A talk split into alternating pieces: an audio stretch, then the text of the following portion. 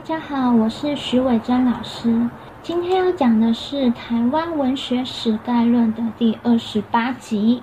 那时间过得很快，这一集也是台湾通史序的最后一段了。我们今天要讲的就是第六段。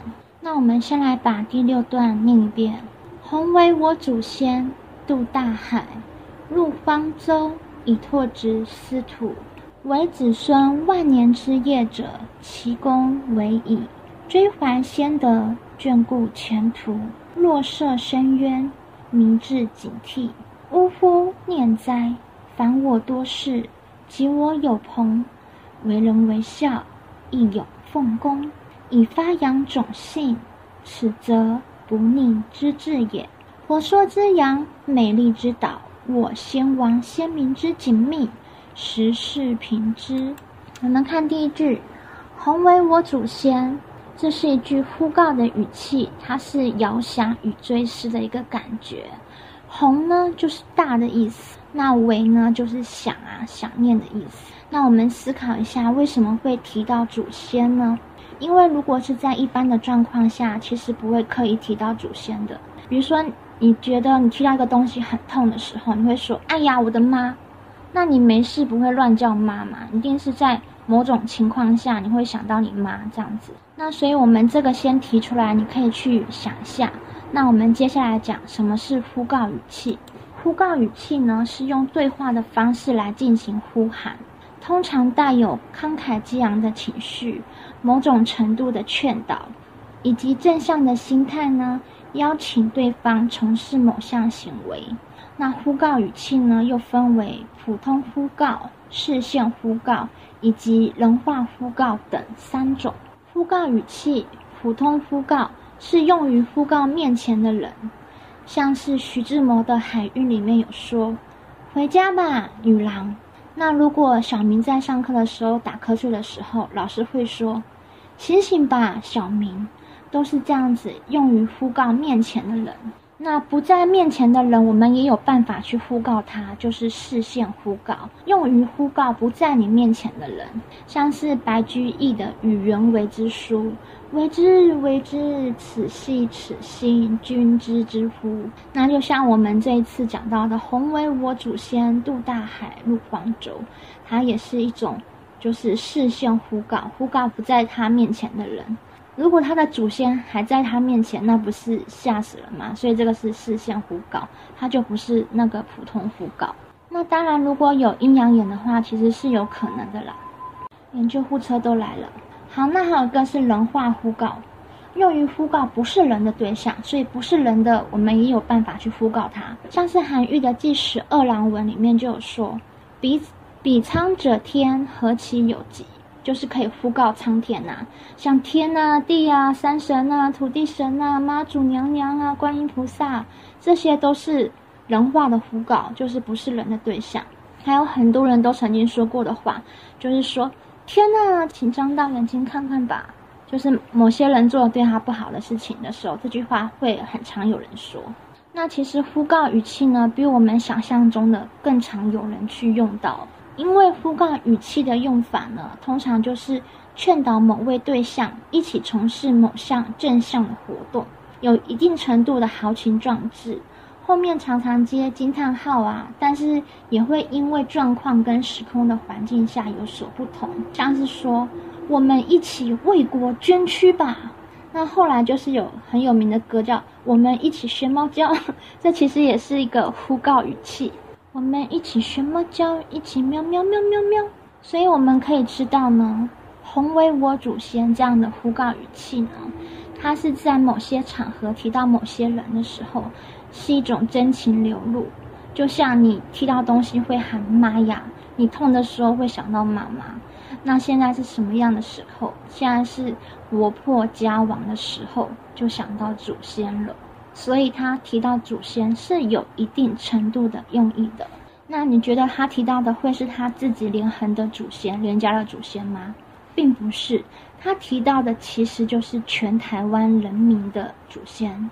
因为呢，我们看第四段，第四段的内容写说：若在今十年、二十年而后修之，则真有难为者，是台湾三百年来之始，将无以昭示后人。又岂非今日我辈之罪乎？所以呢，他前面第四段说我辈，就是我们这一辈的人，我们这一代还在世上的人，我们这一代还在这里的台湾人。所以他是说我们的祖先，不是说我连横个人的祖先，而是说我辈的祖先。这里的我呢，是我辈，而不是我一个人。那为什么你会想说，那为什么说提自己的祖先就好了？你还要提我们全部人的祖先呢？因为这样的功用呢，其实是有一个凝聚情感的功用在的。提及我辈的祖先呢，它是有拉拢民主情感的功用，而且还可以激起群众的情绪，引起正向的思维。而且呢，它还可以有助于读者买书，就是如果你听到他的话。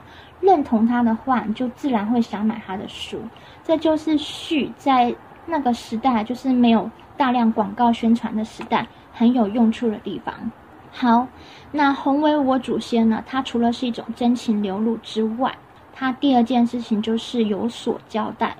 为什么呢？你想想看哦，就是一个人他在神明面前发誓说我要写这本书，那如果他写不出来的话。他还敢提他祖先的名字吗？他还敢呼叫他的祖先吗？不敢。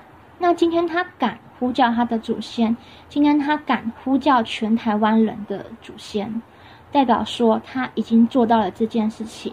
他对他的责任，他对他的良心，他对他自己内心的那个理想有所交代，所以他今天才敢在这边，嗯，能够有这这样子的一个立场，能够去呼叫祖先。能够去呼告祖先，那如果呢，他什么都没有做到的话，他是不敢提祖先的名字的，因为他现在已经做了一件事情，可以提到祖先的名字名讳，要不然一般的人是不会去冒这个大不敬的一个风险去提祖先的。好，那我们看为子孙万年之业者，其功为矣。那就是创建这个子孙万年的功业，就是我们的祖先嘛。开垦台湾人的那些祖先，开垦台湾这块土地的那些祖先啊，那祖先为了子孙开垦，那我为了后辈后辈的子孙写书，我也做了跟祖先一样的事情。因此呢，祖先功高德厚，我也做了能够光宗耀祖的事情，功劳也不小。因为功劳也不小的关系，所以呢，我才能够在此光明正大的遥想与追思。祖先的恩德，因为如果都没有做到这些的话，我就会静声不语，不敢说话，不敢言。就是做到了才敢大声。这其实是一个内在很隐晦的一个一个思想，就是你有做到了，你才敢去跟你的祖先对话嘛。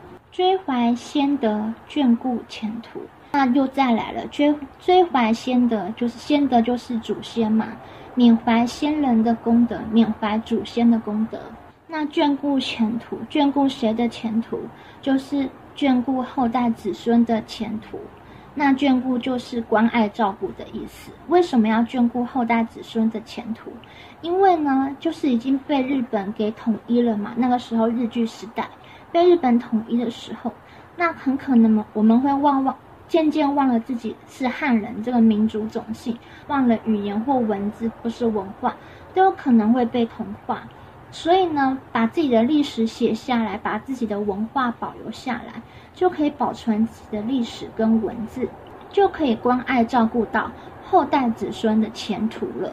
若深若涉深渊，民自警惕。涉呢，就是步行走过超过膝盖以上的水。那这个我在《诗经》的《跑友苦页》上面也有讲过，落涉深渊，就是形容处境十分的危险。就是我们想想看，就是电视上有人呢要去演那个走向海边那个很唯美又很凄凉那个自杀的那个场景，是不是越走越深呢？就是说，就是快要灭顶、快要死掉那种危险啊！对啊，就是像。像呃，踏到很深的水，你不知道下一秒那个水有多深的时候，你就很危险啊！所以就是非常非常的危险的感觉。那明字警惕呢？明就是更的意思，就是因为这样，我自己才更加要警惕。为什么会落色深渊？重点是在这边，因为呢，他在日据时代，他写了一本书，这本书是台湾的历史，台湾通史。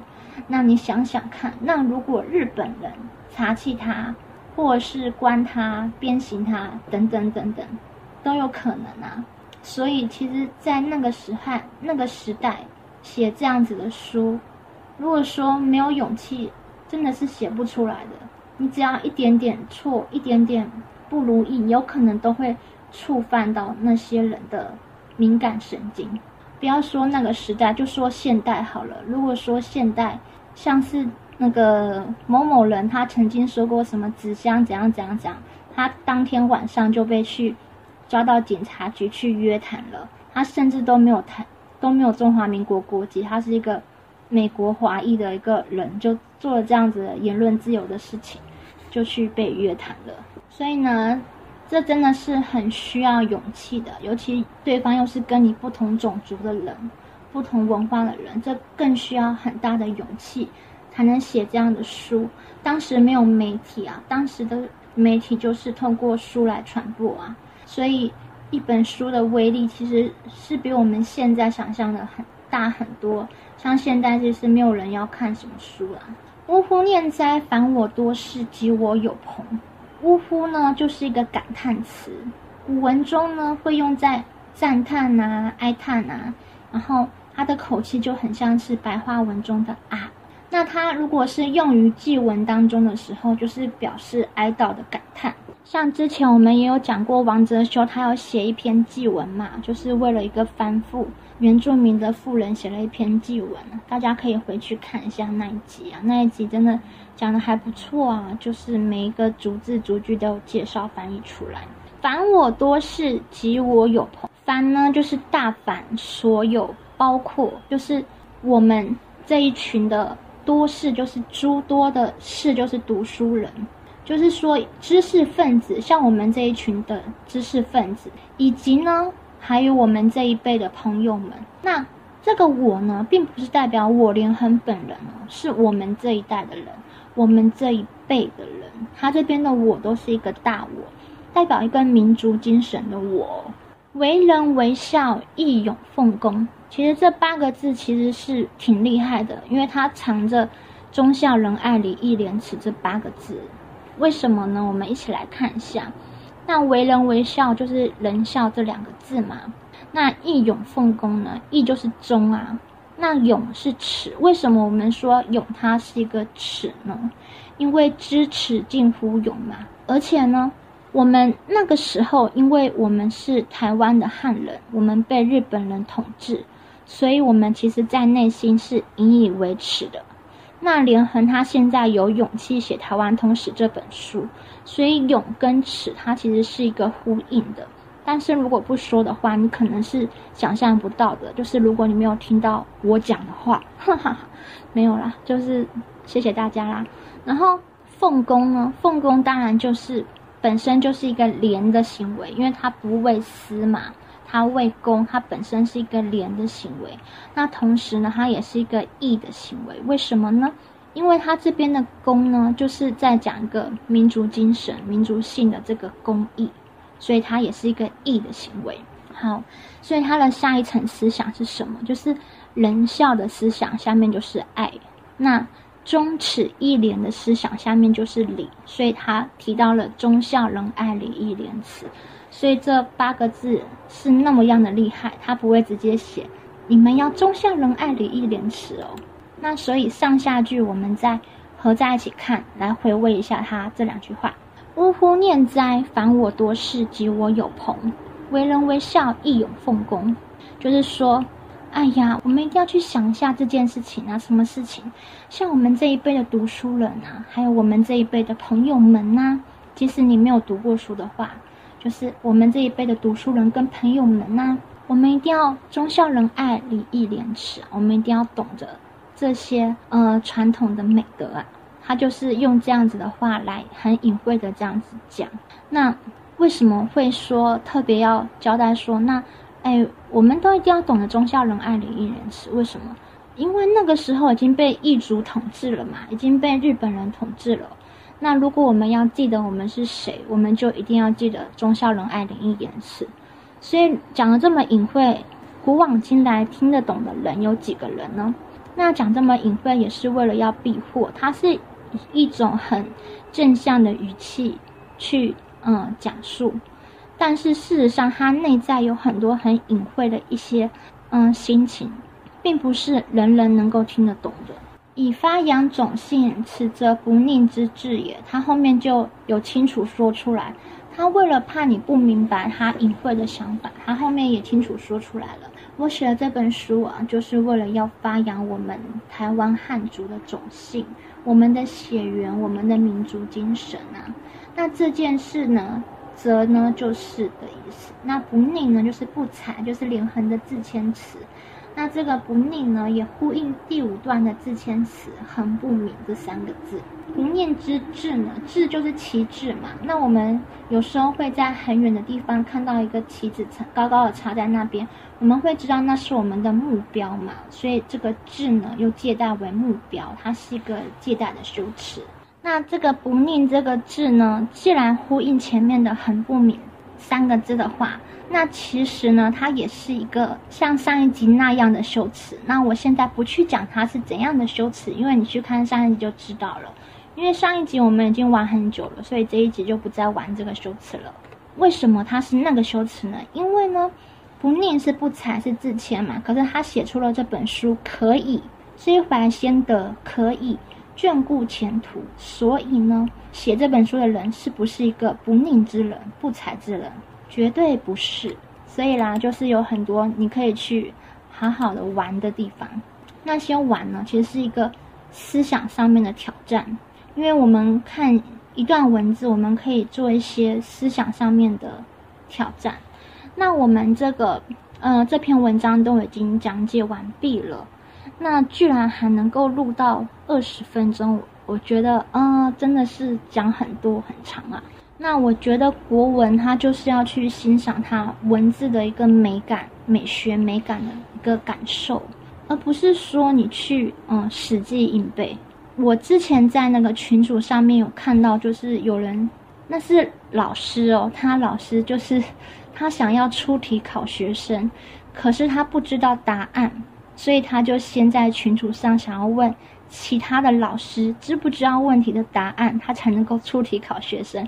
你看学国文学要这么悲哀。那个时候问的问题是那个叫“人纷飞”那句歌词，“人纷飞”，人是主语还是人纷飞是主语，还是说人是主语，纷飞是术语？他 他就问这个问题。这个主语术语就是好像把中文的那个文学的美感当成一个文法。在背，我觉得感觉好痛苦。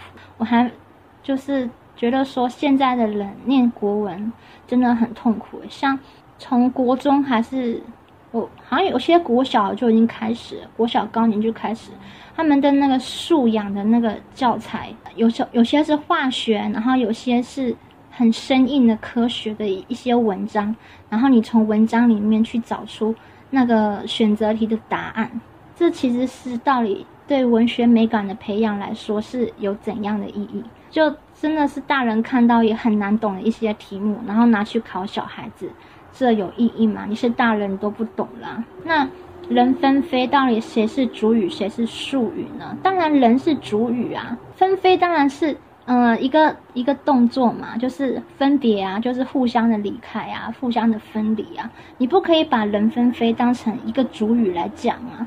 他就认为说，哦，人分飞好像又是主语又是术语，然后真的搞不清楚，就搞不清楚就不要去搞它嘛，就就去想一些，嗯，探求一些比较文学美感、思想美感，甚至哲学美感的东西在里面。那我觉得我们在翻译这六段的期间，就是真的每集都有在听的人，你一定可以感受到，就是你真的细细的去品读一篇文章的时候。